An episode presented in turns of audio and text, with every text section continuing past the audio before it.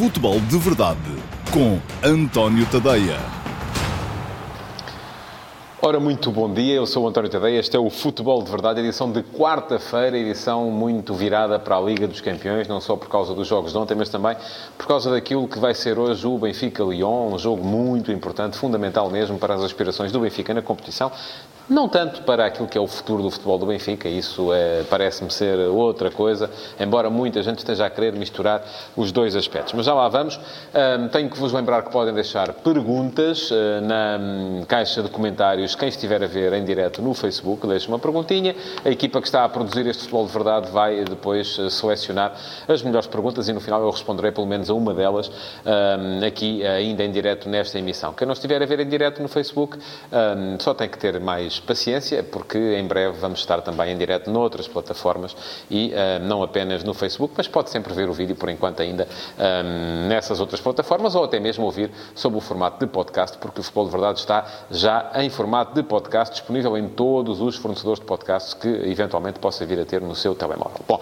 vamos então aos temas do dia, começando pela Liga dos Campeões e pela jornada de ontem. Foi uma jornada muito engraçada, do meu ponto de vista. Houve uh, jogos com muita piada, houve algumas goleadas, e mesmo nessas um, coisas interessantes, como por exemplo o hat-trick de Kylian Mbappé, um, depois de sair do banco uh, para ajudar o PSG a golear fora o Clube Bruges, o que Uh, somada à vitória muito importante que o Real Madrid conseguiu arrancar em Istambul, e é estranho estarmos a falar do Real Madrid uh, nestes termos, como se a equipa do Real Madrid dependesse deste tipo de situações para vir a qualificar-se, mas a verdade é que as coisas para o Real Madrid não estavam bonitas. Depois da derrota clara em Paris com o Paris Saint-Germain e do empate surpreendente em casa com o Bruges, era importante o Real agora nesta dupla jornada contra o Galatasaray, dar um sinal de vida e uh, conseguir uh, ganhar os dois jogos, então será o ideal. Um já está, o jogo fora já está e, portanto, está bem encaminhada a equipa do Real Madrid para uh, qualificação para a fase seguinte, mas, enfim, seria um escândalo se isso não viesse a acontecer.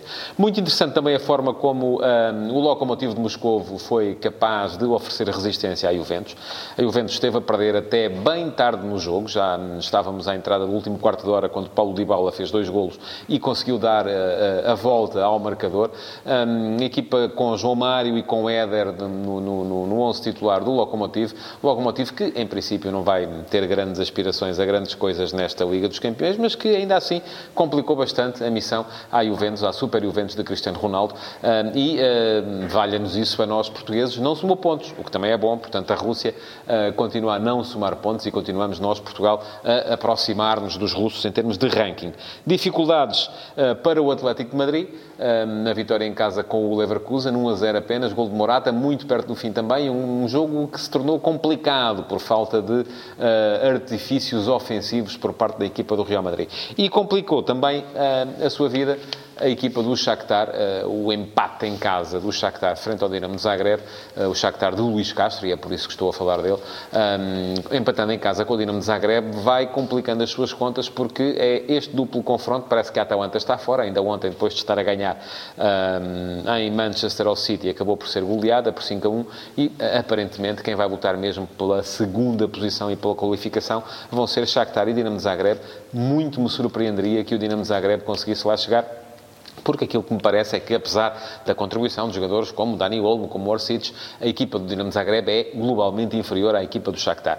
Veremos, uh, vai haver para já, uh, daqui por 15 dias, um uh, Dinamo Zagreb-Shakhtar, onde a equipa de Luís Castro vai precisar de dar uma resposta em condições e de conseguir, pelo menos, igualar o empate que o Dinamo foi arrancar à Ucrânia. Portanto, foi uma jornada engraçada. Vai ser também, com certeza, hoje e hoje para os portugueses, o maior destaque vai estar uh, na forma como o Benfica vai receber a equipa do Lyon, um Lyon aparentemente renovado uh, na sua, no seu estádio, num jogo em que o Benfica precisa mesmo de ganhar.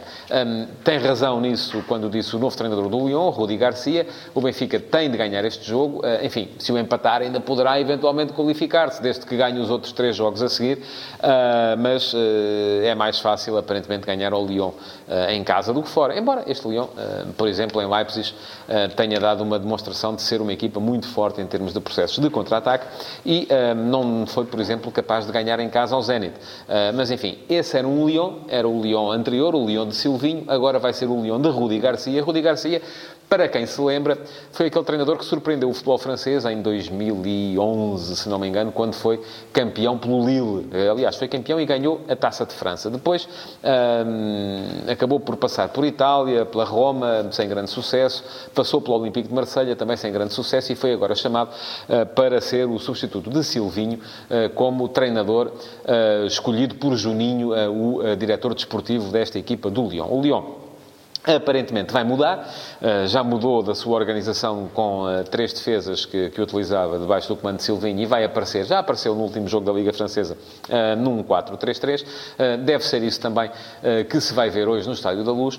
E é uma equipa que tem, sobretudo nos homens da frente, o seu ponto forte, apesar de não ganhar um jogo na Liga Francesa há oito jornadas, mas na Champions está bem, tem quatro pontos, fruto de um empate em casa, de uma vitória fora frente ao Leipzig e precisa também, com certeza, de conseguir conseguir pelo menos empatar aqui no Estádio da Luz para manter o seu andamento e para depois, eventualmente em casa, ganhando ao Benfica, arrumar de vez com um dos uh, adversários que tem na luta pela qualificação. O Benfica, por outro lado, faz outras contas. Uh, precisa de ganhar, uh, tem duas derrotas nos dois primeiros jogos. É verdade que ainda há 12 pontos em disputa, é verdade também que, sobretudo em grupos equilibrados, como é este, 10 pontos deverão chegar com certeza para a qualificação, mas mesmo para os 10 pontos o Benfica precisa de 3 vitórias e um empate nos quatro jogos que lhe faltam. E há jogos complicados por aí. Há uma deslocação à Alemanha para defrontar o Leipzig e há uma deslocação à França para defrontar o Lyon, que hoje vai estar no Estádio da Luz. Portanto, parece-me a mim que o melhor para o Benfica, se quer qualificar-se, é mesmo uh, começar a pensar já em ganhar, uh, porque somar pontos em casa pode ser mais fácil do que fazê-lo fora de casa. Vantagem para a equipa do Benfica é que aparentemente hoje um, Bruno Lage vai entrar em campo com aquilo que é uh, um 11 muito próximo, para não dizer que será mesmo o seu 11 de gala. Não aconteceu isso nos outros dois jogos da Liga dos Campeões, e eu aqui já preciso de recorrer à minha cábula, por exemplo, frente ao Leipzig, ficaram de fora André Almeida, que estava lesionado, Gabriel ou Samaris, enfim, um dos dois, uh, Rafa e Seferovic, para jogarem Tomás Tavares, fez a Servi e Jota, foi uma revolução feita na equipa e deu em derrota, e depois, no jogo fora contra o uh, Zenit, ficaram de fora. Outra vez André Almeida, ainda nessa altura já em gestão de esforço, um, Ferro, Samaris e Raul de Tomás, para jogarem. Tomás Tavares, Jardel, Feiza e uh, Tarabt. Uh, Tarabt, neste caso, numa posição mais avançada, quando o Benfica se aproximou mais do 4-2-3-1. Hoje não, aparentemente o Benfica vai aparecer com aquilo que é o seu um, ehm, 11 de gala, vai aparecer com André Almeida a jogar, vai aparecer com Rafa, que uh, aparentemente está recuperado da lesão, um, ehm, com Rafa a funcionar como assegurador, com Pizzi a cair do lado direito para o meio, a meter um bocadinho de cérebro no meio campo, com o regresso de Florentino, isso é muito importante em termos de organização ofensiva na equipa do Benfica, e era disso que falava ontem precisamente Bruno Lage, quando dizia que uh, uma coisa é ter um médio mais forte em organização, que é o caso do Florentino, outra coisa é ter um médio mais forte em transição, que é o caso de Tarapte, que foi muitas vezes quem foi chamado para jogar naquela posição. Haverá também, com certeza, Gabriel, e eu acho que o meio-campo que melhor serve os interesses do Benfica é precisamente este, Gabriel Florentino.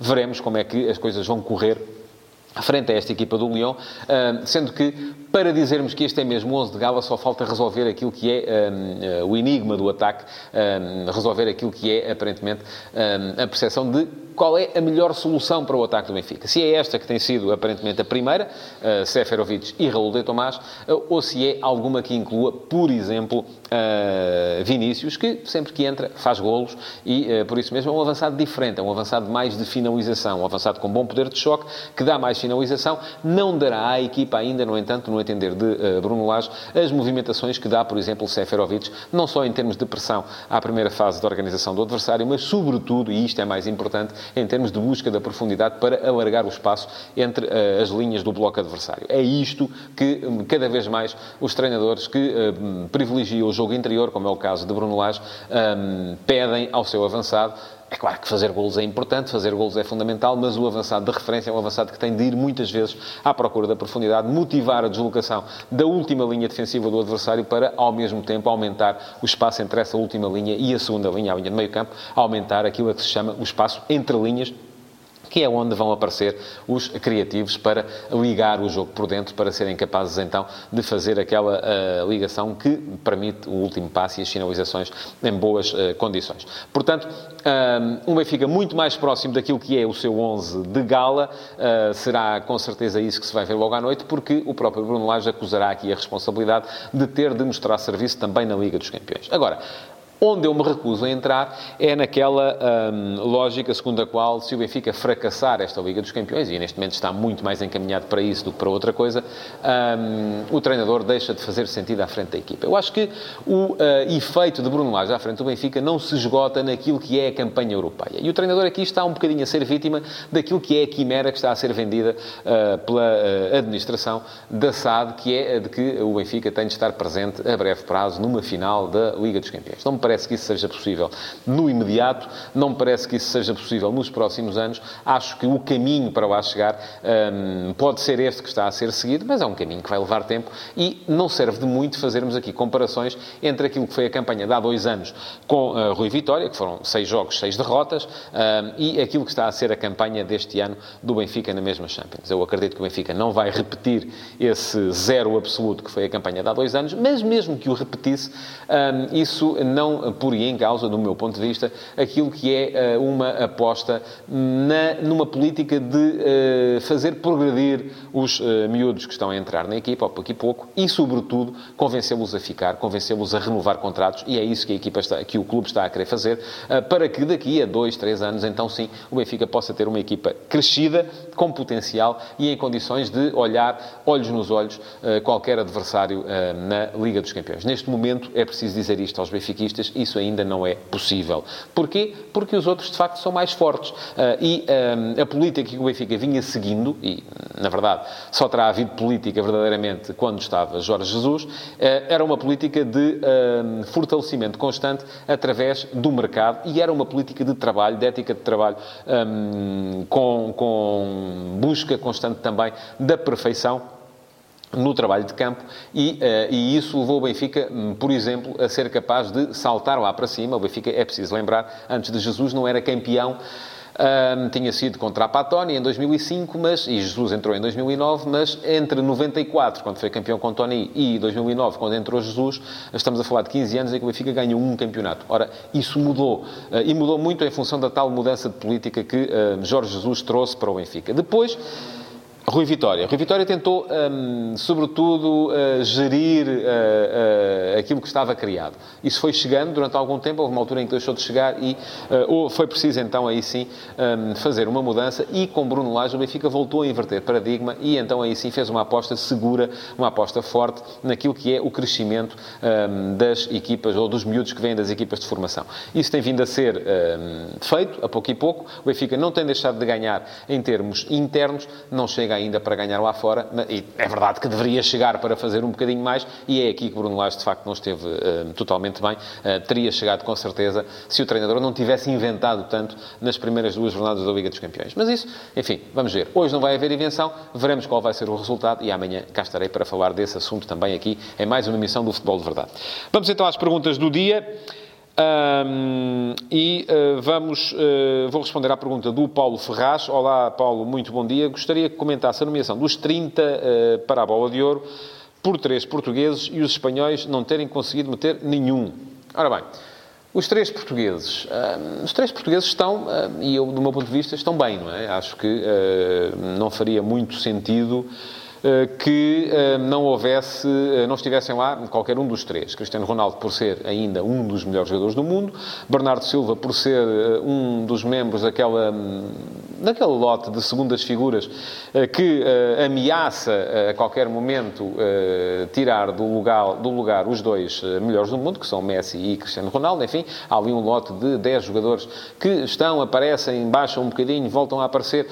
É gente que a qualquer momento se sente que pode inclusive, a tirá-los do, do, do, local. Isso foi feito, por exemplo, com Modric, injustamente do meu ponto de vista, mas foi feito por Modric há dois anos. Um, e depois, João Félix, por ter sido, a, a ter protagonizado a transferência que protagonizou, por ter sido um jogador seminal naquilo que foi a segunda metade da época do Benfica, fundamental na forma como o Benfica chegou ao título e, uh, ainda assim, também por ter encantado nas primeiras vezes que apareceu com a camisola do Atlético de Madrid esta época. Portanto, Parece-me que uh, não há qualquer dúvida relativamente à entrada destes três portugueses. Eu vou ser muito honesto, não tinha ainda analisado a lista dos 30 nomeados para a Bola de Ouro com profundidade e estou a ser surpreendido por aquilo que o Paulo me está a dizer, que é o facto de não estar nenhum espanhol.